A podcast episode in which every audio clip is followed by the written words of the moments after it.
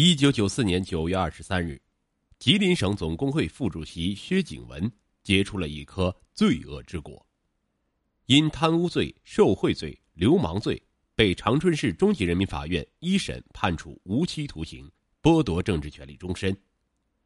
这是吉林省在反腐败斗争中查处的一起震惊全省的大案，也是建国以来省检察院办理的第一例副厅级干部犯罪案件。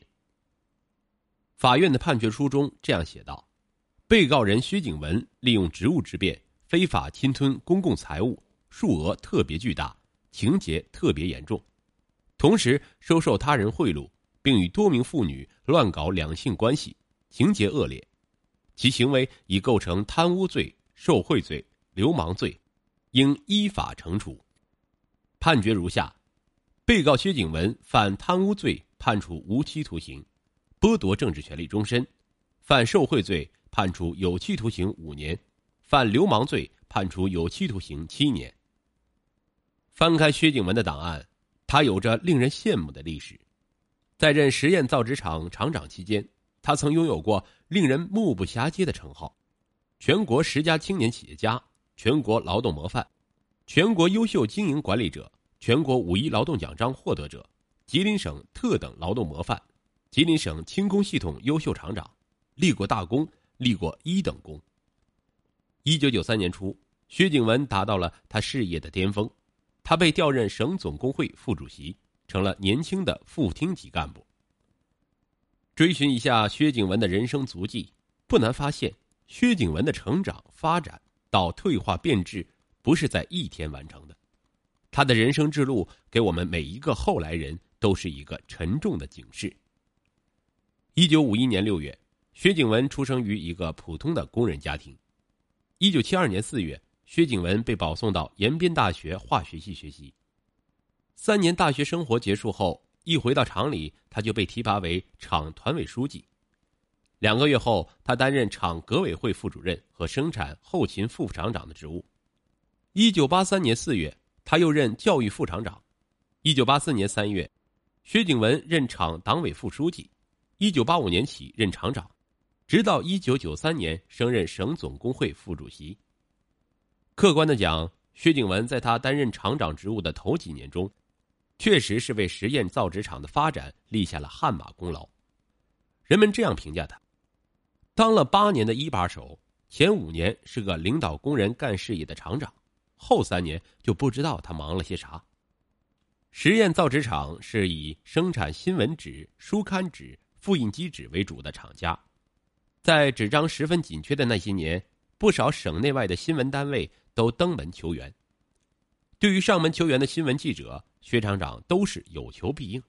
他已经认识到了新闻的作用和力量，只埋头苦干，没有人宣传自己，干的再多也是白干。薛景文的苦心没有白费，从一九八五年下半年开始，实验造纸厂一度成了新闻宣传的热点话题。薛景文也成了新闻人物。一九八八年六月，薛景文被评为全国十佳青年企业家，到北京去受到了中央领导的接见。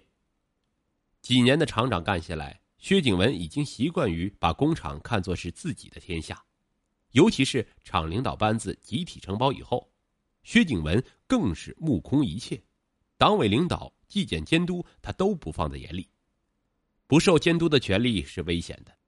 由此，耀眼金环的锈蚀也就一点点开始了。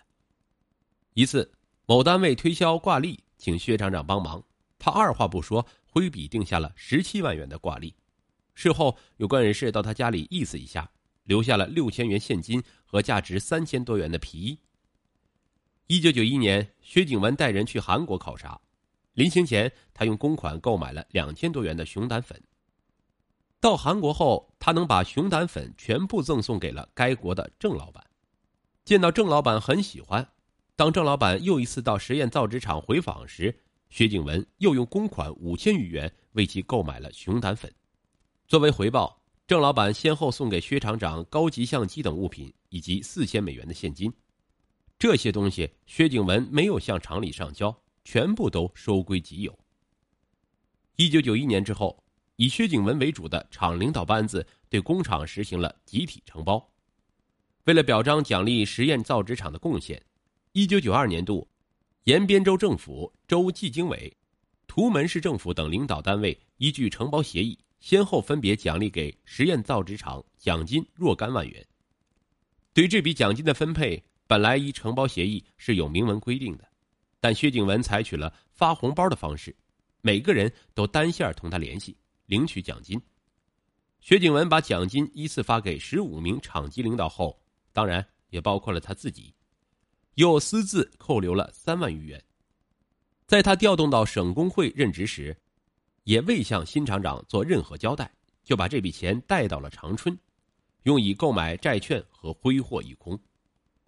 前些年，一些工厂企业盛行小金库制度，薛景文在他当上厂长的次年也设立了一个小金库，现金支配由他自己掌管。他从厂里各个部门拼凑了近十万元现金供自己支配。开始，他动用小金库里的钱还是比较谨慎的，也还有个公司界限。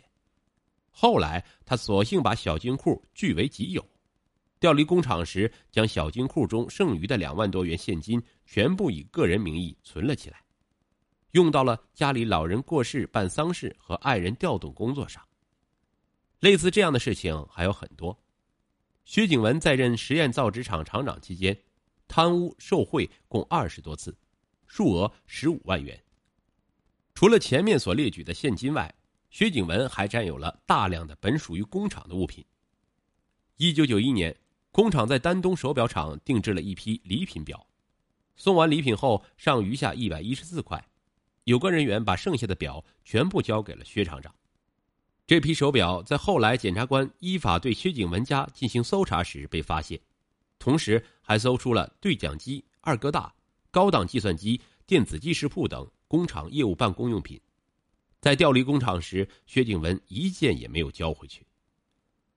有了权力，就有了金钱，这个道理薛景文已经搞懂了，并且实践了。但是，仅有金钱还是不够的，薛景文的手又伸向了女人。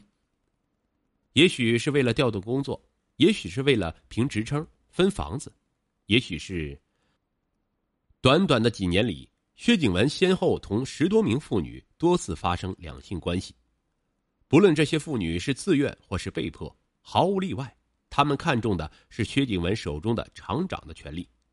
他们在做着等价的交换，出卖自己的肉体，以换取薛景文手中的权利所能办到的事情。薛景文不仅多次同其他妇女发生两性关系，他还把每次做爱的情景全部都录了像。自看自乐。检察官们在他家搜出这些录像带，为以后人民法院判处其流氓罪留下了有力的证据。人民群众的眼睛是雪亮的。就在薛景文离开工厂就任省总工会副主席的几个月后，一封控告他的材料从厂纪检部门转到了州纪检委，随后又被转到了省纪检委。省纪检委和省监察厅的领导同志研究后。将案件转交到省高级人民检察院反贪局。一九九三年九月二十三日，省反贪局抽调了精兵强将，组成专案组，正式立案对薛景文进行侦查。立案时的罪名是贪污罪，数额只有七千余元。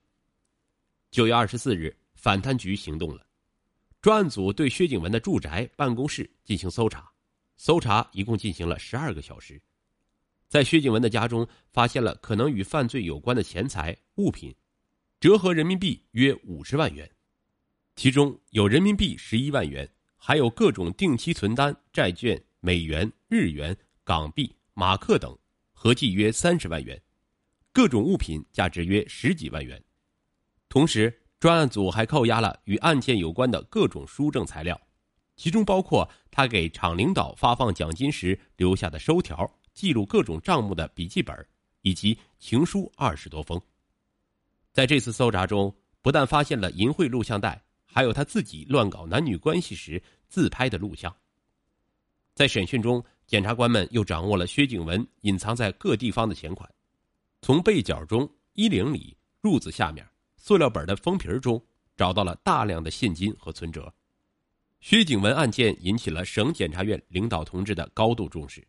他们配备了有力的侦查人员，从全院七个处室抽调专人参加专案组，从车辆经费开支上都开了绿灯。案件办理从始至终，在关键时刻和重大问题的决策上，都由主管领导亲临现场办公。经过专案组全体成员艰苦细致的调查取证，终于掌握了薛景文犯罪的全部事实和确凿证据。薛景文像一颗迅速升起又倏然毁灭的流星，走完了他人生最辉煌的时期，最后沦为人民的罪人。他也曾有过追求。也曾做过优异的成绩，也曾获得过无数的奖章和荣誉。从全国十佳青年企业家、全国劳动模范、副厅级干部到无期的囚徒，如此之大的反差，再次告诉我们一个基本事实：成绩和荣誉只能说明过去，任何人对于腐败都没有天然的免疫力。从这个意义上说，薛景文为我们每一个人都敲响了警示之钟。警示之一：腐败是权力的衍生物，失去监督的权利必将导致腐败。强有力的监督是根除腐败的前提。如果不实行全社会全方位的有效监督，不从体制上、制度上铲除腐败现象赖以生存的土壤，那么一个薛景文被判处了无期徒刑，还会有无数个薛景文正在一步步的走向深渊。警示之二。人不是一成不变的，组织部门在考察提拔干部时，不要被那些表面的成绩和荣誉蒙住双眼，一定要进行深入和全面的考核。薛景文在提拔之前，组织部门对有关举报材料没有引起足够的重视，致使他在刚刚提拔之后就案发被捕，这难道不是一个莫大的讽刺吗？警示之三：吹得高，摔得痛。在宣传上或夸大其词，或一叶障目，片面的把一个人捧到天上去，其结果只会适得其反。薛景文的下场不是正好说明了这一点吗？